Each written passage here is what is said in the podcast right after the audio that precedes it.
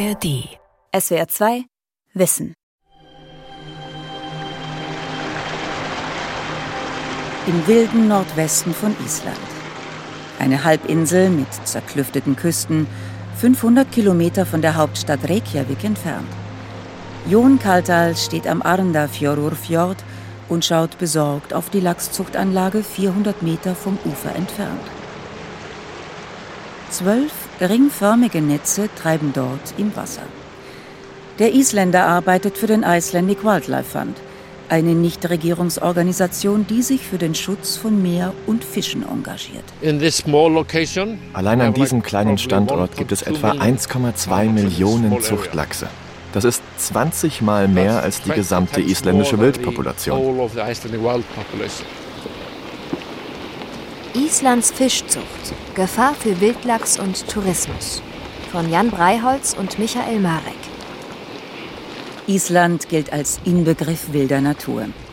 Vulkane, Wasserfälle und die reiche Fischwelt ziehen mehr und mehr Touristinnen und Touristen an. Doch jetzt könnte ausgerechnet der König der Fische der Wildlachs, von der Insel verschwinden, fürchten viele Isländer. Der Grund?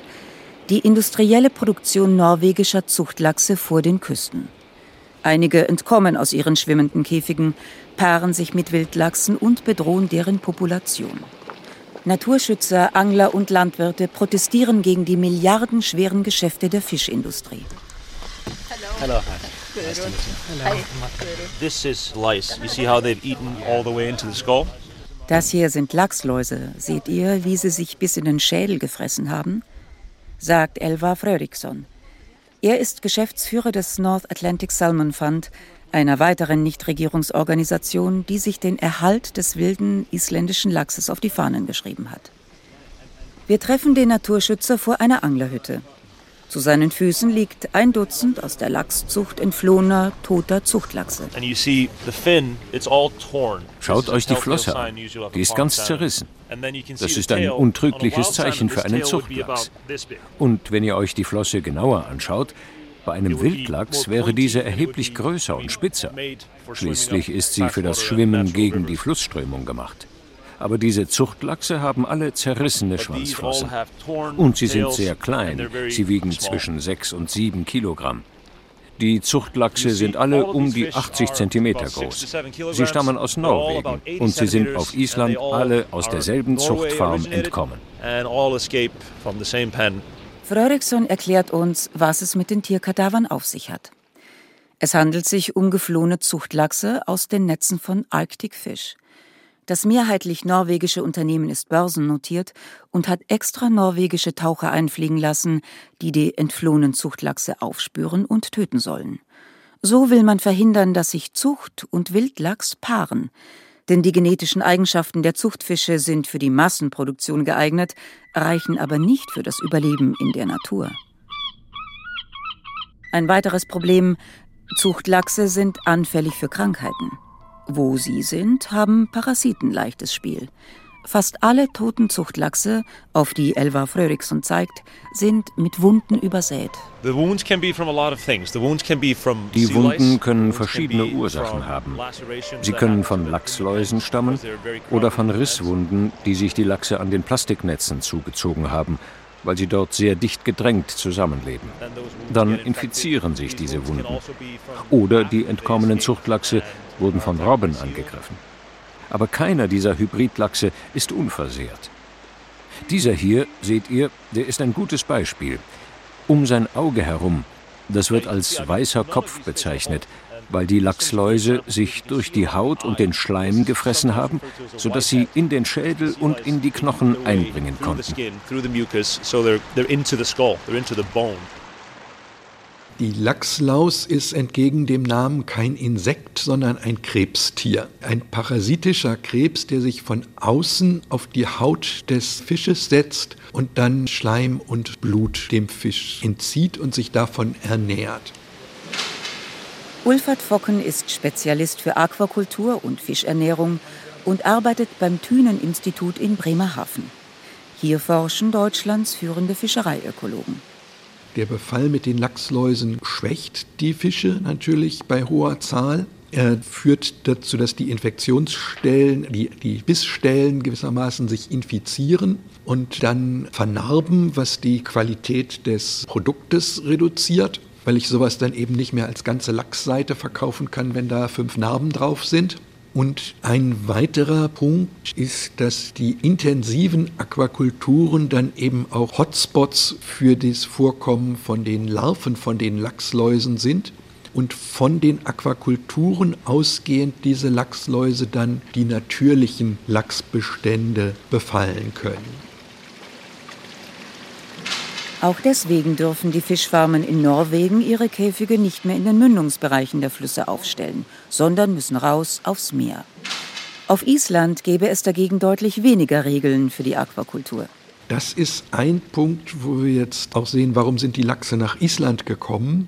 In Norwegen gibt es inzwischen ein relativ effektives Management der Lachsindustrie. Und in den Wildlachs wichtigen Flussgebieten gibt es im Mündungsbereich keine Lizenzen für Lachsfarmen, sondern die sind zum einen weiter ins offene Meer verlagert und zum anderen auch aus dem erwarteten Einzugsbereich der Wildlachsbestände herausgenommen. Die Industrie guckt natürlich immer, wo sie am billigsten produzieren kann und da war Island eine Alternative zu dem zunehmend hochregulierten Norwegen. Schaue man auf die Karte, dann sehe man sofort, dass die Lachsfarmen auf Island sehr viel küstennäher gelagert sind als die modernen Anlagen in Norwegen. Wenn ich dichter in einen Fjord reingehe, dann reduzieren sich die Investitionskosten und das ganze Handling vereinfacht sich, aber ich akkumuliere dort eben auch die Probleme durch den geringeren Wasseraustausch. Einerseits habe ich dort eine stärkere Nährstoffanreicherung und andererseits möglicherweise eine höhere Akkumulation von Lachslauslarven. Und letztlich bin ich da dann wirklich auch im Kernbereich der Migration der Wildlachsbestände, was ja gerade in diesem Beispiel von Island relativ gut dokumentiert ist, dass die entkommenen Lachse sich dann unter die wandernden Wildlachse gemischt haben und mit denen synchron die Flüsse hochgezogen sind. Im kaum bewohnten Norden Islands liegen, wie auf einer Perlenkette aneinandergereiht, nach oben offene, kreisrunde Plastikgehege im Meer und schaukeln scheinbar friedlich auf den Wellen. Jedes der Netze hat einen Durchmesser von 200 Metern. Was für uns oben nicht zu sehen ist, in jedem einzelnen der künstlich angelegten Offshore-Bassins schwimmen 100.000 Zuchtlachse. Es ist eine gigantische unterseeische Industriemast. Und das auf einer Länge von gerade mal zwei Kilometern. Der Umweltschützer Jon Kaltal zeigt auf einem Ponton inmitten der Anlage. Darauf ein containerartiges Gebäude. Das ist der Futterautomat, der automatisiert über Plastikrohre industriell gefertigtes Fischfutter in die riesigen Netze schießt.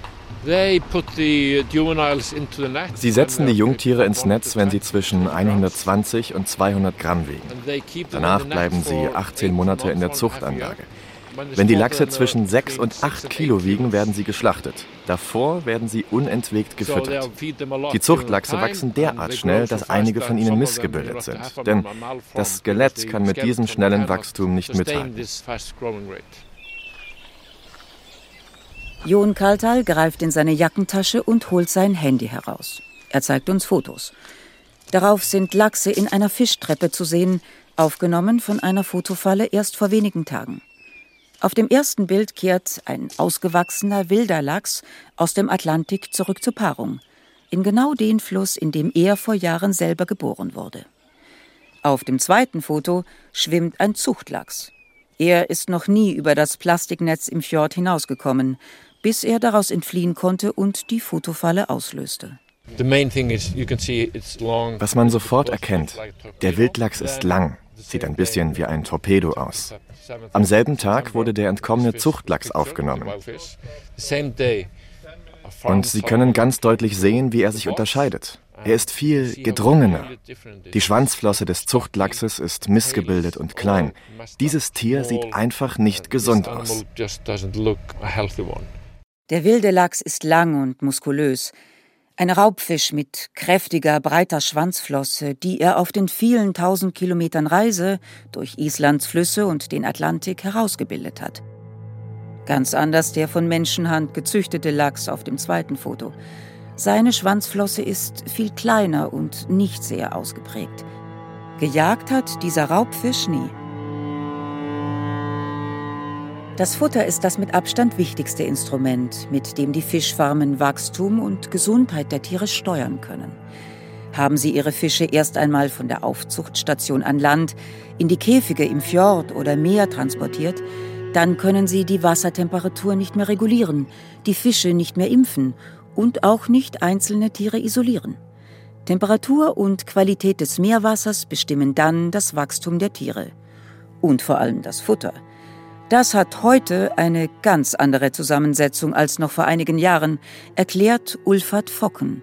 In den 80er Jahren, als die industrielle Lachszucht in Norwegen begann, bestand das Lachsfutter noch zu circa 50 Prozent aus Fischmehl und 10 bis 15 Prozent Fischöl. Zu dieser Zeit wurden, um ein Kilogramm Lachs zu produzieren, vier bis fünf Kilogramm Sardinen, Sardellen und ähnliche Fische gebraucht, die dann zu Fischmehl und Fischöl verarbeitet wurden. Inzwischen ist die Lachsproduktion weltweit aber größer als der Fang von Fischen zur Fischmehlerzeugung. Und äh, im Laufe der Zeit ist der Fischmehlanteil im Futter auf unter 10 Prozent gesunken. Lachse sind Raubtiere und ernähren sich in ihrer natürlichen Umgebung von Krebsen und Fischen. In der Aquakultur bekommen die Lachse aber in der Regel nur noch knapp 10 Prozent Fischanteil. Woraus bestehen die anderen 90 Prozent des Lachsfutters? Es sind einerseits in gewissen Mengen Tiermehle, aber der überwiegende Teil sind Pflanzenproteine. Und da in erster Linie eben Soja-basierende Proteine. Das ist natürlich keine natürliche Nahrung für den Lachs. Die Evolution von Landpflanzen und Fischen hat getrennt voneinander stattgefunden. Und wenn wir den Lachsen wie auch vielen anderen Fischen einfach rohes Sojamehl geben, dann führt das zu chronischer Darmentzündung. Für die Lachsproduktion hat das erhebliche Konsequenzen. Das pflanzliche Futter muss erst industriell aufbereitet werden, damit die Lachse es verwerten können, ohne krank zu werden. Die Pflanzen wollen ursprünglich nicht gefressen werden und deswegen wehren sie sich teils mit mechanischen Mitteln wie Dornen und zum Teil mit chemischen Mitteln wie eben diesen Abwehrstoffen gegen das Gefressenwerden. Die Landtiere haben sich auch an die Gifte der Landpflanzen stärker gewöhnt. Die Fische reagieren da überwiegend sehr empfindlich drauf und deswegen müssen wir Sojamehl aufbereiten, um es für die Fische zuträglich zu machen. Zum einen eben diese antinutritiven Substanzen entfernen und zum anderen die für eine Fischnahrung untypisch hohe Kohlenhydratanteil reduzieren. Deswegen kommen in erster Linie Proteinkonzentrate und Proteinisolate im Lachsfutter zum Einsatz. Die Nahrung der Aquakultur kommt aus vielen Teilen der Welt. Es ist ein Gemisch aus Weizen, pflanzlichen Ölen, Bohnen, Erbsen, Soja, Fischmehl und Fischöl. Um die Haltbarkeit zu gewährleisten, wird dieses Futter konserviert, zum Teil mit problematischen chemischen Stoffen. Das gilt auch für die Aquafarmen hier in den Westfjords auf Island. Der Hintergrund? Die Fischindustrie mästet ihren Zuchtlachs äußerst effizient um die Fische so schnell wie möglich schlachten zu können. Nach nur 18 Monaten mit fatalen Folgen, sagt Jon Kaltal. Uh, die meisten Zuchtlachse sind keine gesunden Fische. Mehr als 50 Prozent haben irgendeine Art von Missbildung und sind nicht vollständig entwickelt. Die Gene dieses schönen und starken Wildlachses, der seit Tausenden von Jahren an den Fluss angepasst ist, mit den Genen der domestizierten Lachse zu mischen, das hat schreckliche Folgen für den wilden Fisch.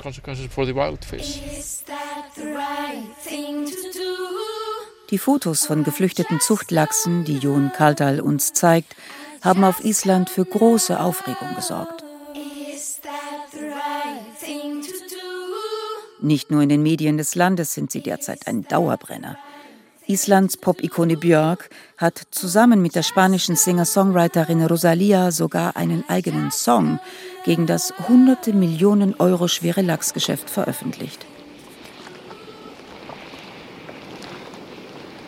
Zwischen 60.000 und 80.000 Wildlachse soll es auf Island noch geben.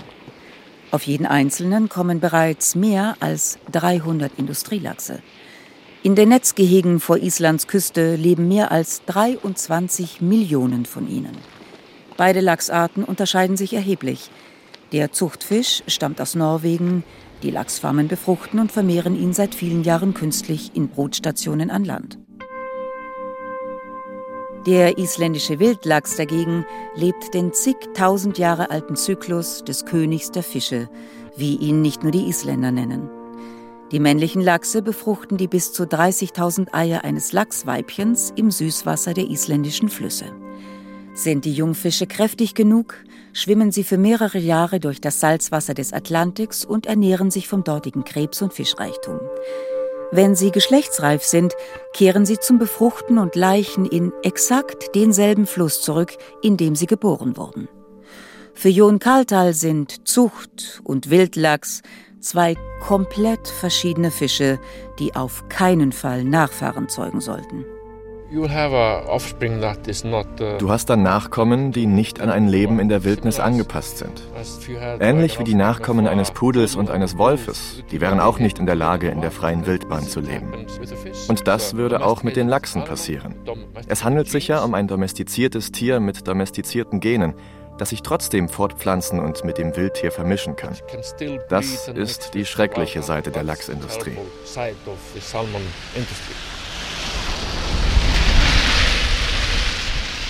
Isafjordur. Sechs Stunden Autofahrt von Reykjavik entfernt, ganz im Norden Islands. Die Stadt heißt wie der Fjord, an dem sie liegt. Der Wind peitscht über die fast senkrecht abfallenden, schroffen Bergrücken in den Hafen des alten Fischerstädtchens. Segelboote schaukeln kräftig hin und her. Isafjordur ist die Hauptstadt der Westfjords. Gerade einmal 3000 Menschen leben hier. Der abgelegene Ort war einst größter Standort der Garnelenfischerei auf Island. Seit knapp zehn Jahren produziert Arctic Fish von hier aus Zuchtlachs. Es ist das Unternehmen, dem der fotografierte Zuchtlachs entkam. Und das war kein Einzelfall. Wie viele Zuchtlachse insgesamt aus den Netzen von Arctic Fish entkommen sind, das kann Geschäftsführer Daniel Jakobson allerdings nicht sagen. Wir gehen davon aus, dass 2% der Zuchtlachse im Meer entkommen sind. Unsere Schätzung lag irgendwo zwischen 0 und 3000 Exemplaren, plus minus, aber natürlich nicht bei 0. Das Worst-Case-Szenario könnte maximal 6000 entkommene Zuchtlachse betragen. Und so erwarten wir für die Anfangsphase zwischen 0 und 6000 Fische.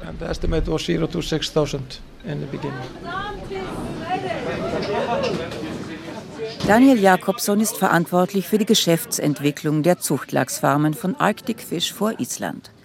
Davor war er Bürgermeister von Isafjordur, bis er beim norwegischen Nahrungsmittelunternehmen mit Sitz in Bergen anheuerte. Arctic Fish gehört mehrheitlich zu Movi, dem größten Zuchtlachskonzern der Welt. Vor 50 Jahren gelang es dem norwegischen Unternehmen, Lachsbrut künstlich zu befruchten und sie dann erstmals in Netzen im Meer zu züchten. Seitdem ziehen die Norweger mit ihrem lukrativen Geschäftsmodell durch die Lachsreviere der Welt. Weltmarktführer Movi mästet heute jährlich 500.000 Tonnen Lachs in seinen Meeresfarmen. Das sind etwa 100 Millionen Lachse in Chile, den Färöerinseln, Irland, Kanada, Norwegen und Schottland.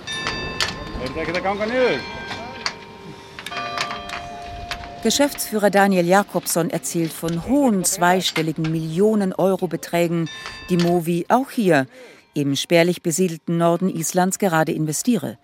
In Hightech wie hochmoderne Fütterungs-, Zucht- und Schlachtanlagen. Das Ziel? Die Produktion deutlich zu steigern. Wir haben Fisch in sechs Fjorden in den Westfjorden. Die Produktion beträgt dieses Jahr etwa 15.000 Tonnen Lachs. Wir haben 2017 den ersten Lachs ins Meer gesetzt.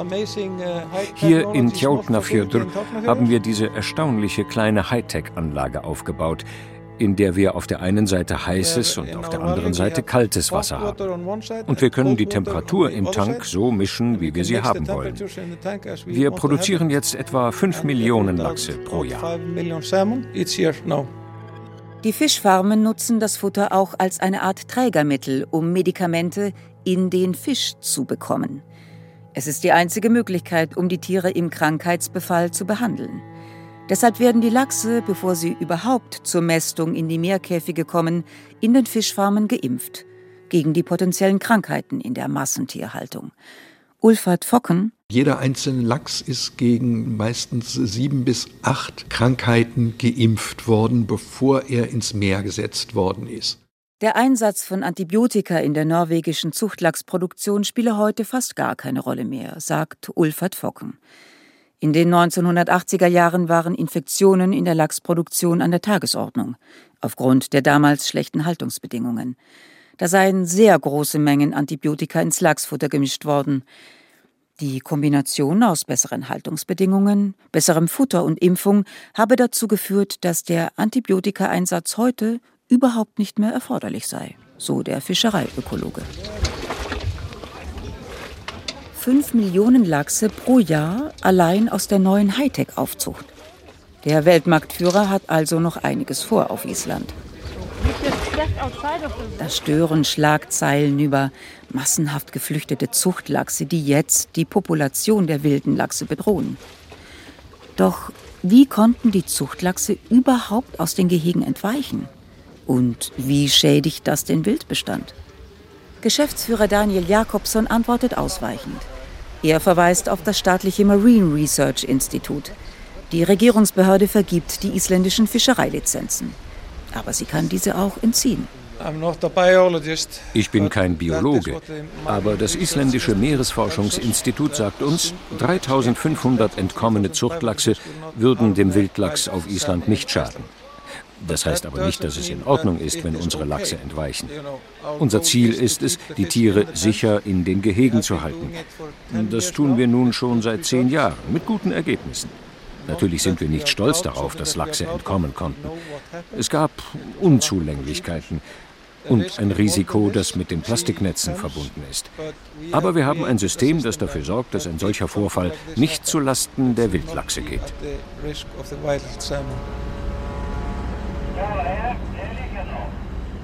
Ortswechsel gut 1000 Kilometer Luftlinie entfernt an der deutschen Nordseeküste in Bremerhaven. Im beschaulichen historischen Fischereihafen riecht es nach Fisch und Chips. Fangschiffe gibt es hier schon lange nicht mehr.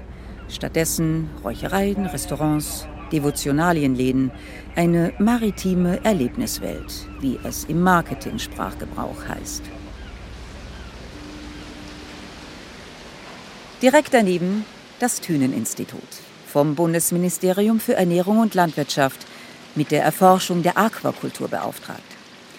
Im Gegensatz zur Fangfischerei werden in der Aquakultur Fische wie zum Beispiel Lachse, Karpfen oder Doraden, aber auch Krebstiere, Muscheln und Algen unter kontrollierten Bedingungen aufgezogen. Aquakultur ist sozusagen Landwirtschaft unter Wasser. Und die sei unverzichtbar für die Welternährung, sagt Reinhold Hanel, der Leiter des Bremerhavener Instituts.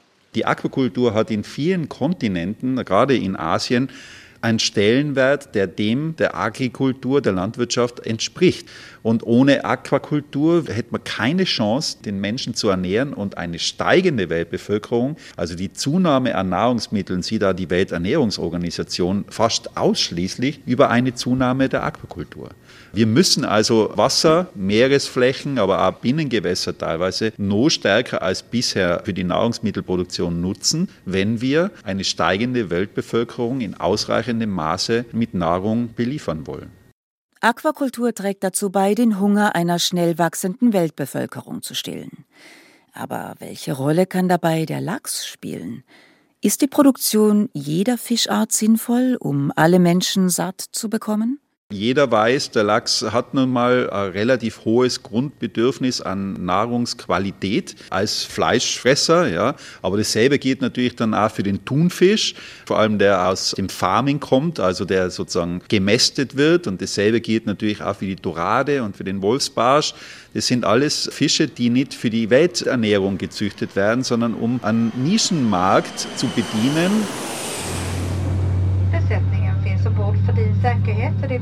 Ein Nischenmarkt hat sich auch rund um Islands Wildlachs entwickelt.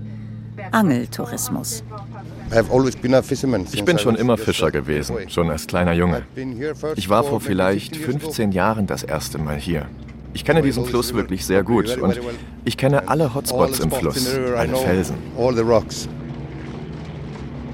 Sigurdur Thorvalds betreut Angeltouristen aus Island, aber auch aus dem Ausland, die viel Geld bezahlen, um wilde Lachse zu fangen.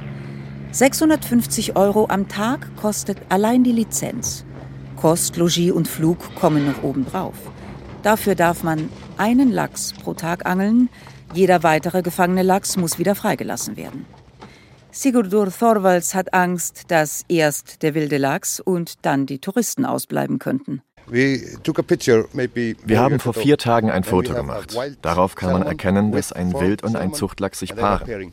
Das ist schrecklich, versteht ihr? So könnte uns der Wildlachs verloren gehen, durch das Meer wandern und vielleicht nie mehr hierher kommen. Das müssen wir jetzt stoppen.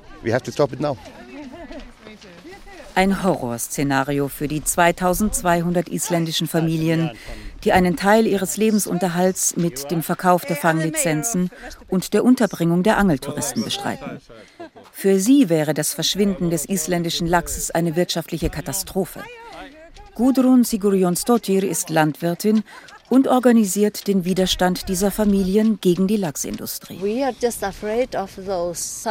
haben einfach Angst vor diesen Zuchtlachsen, die entkommen sind und aus den Meeresfarmen stammen. Sie wandern in unsere Flüsse, aber unsere Angler wollen diese Lachse nicht. Wir haben auch Angst davor, dass sich der Hybridlachs mit unserem Wildlachs paart. Denn unser Wildlachs ist etwas ganz Besonderes. In dieser Gegend gibt es zwei große Wasserfälle und unser Lachs muss sehr stark sein, um hier hinauf zu schwimmen.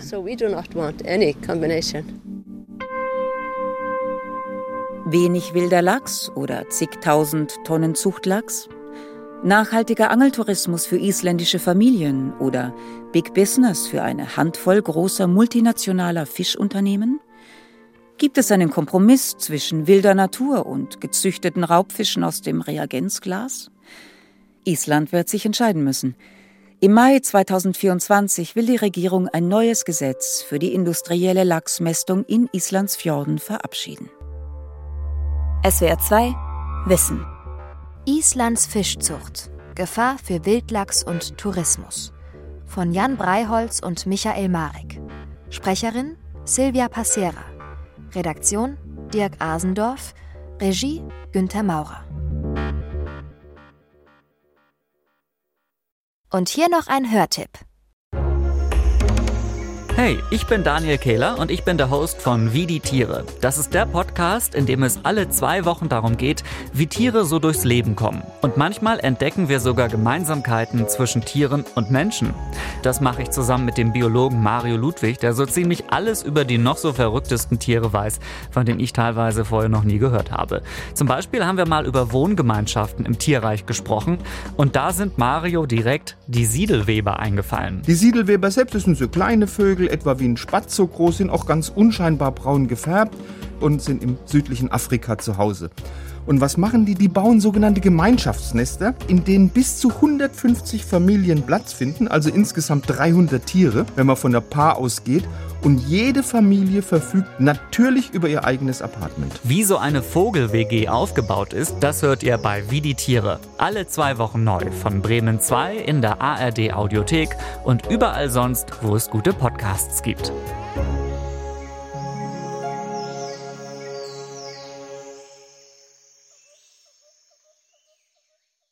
SWR 2 Wissen.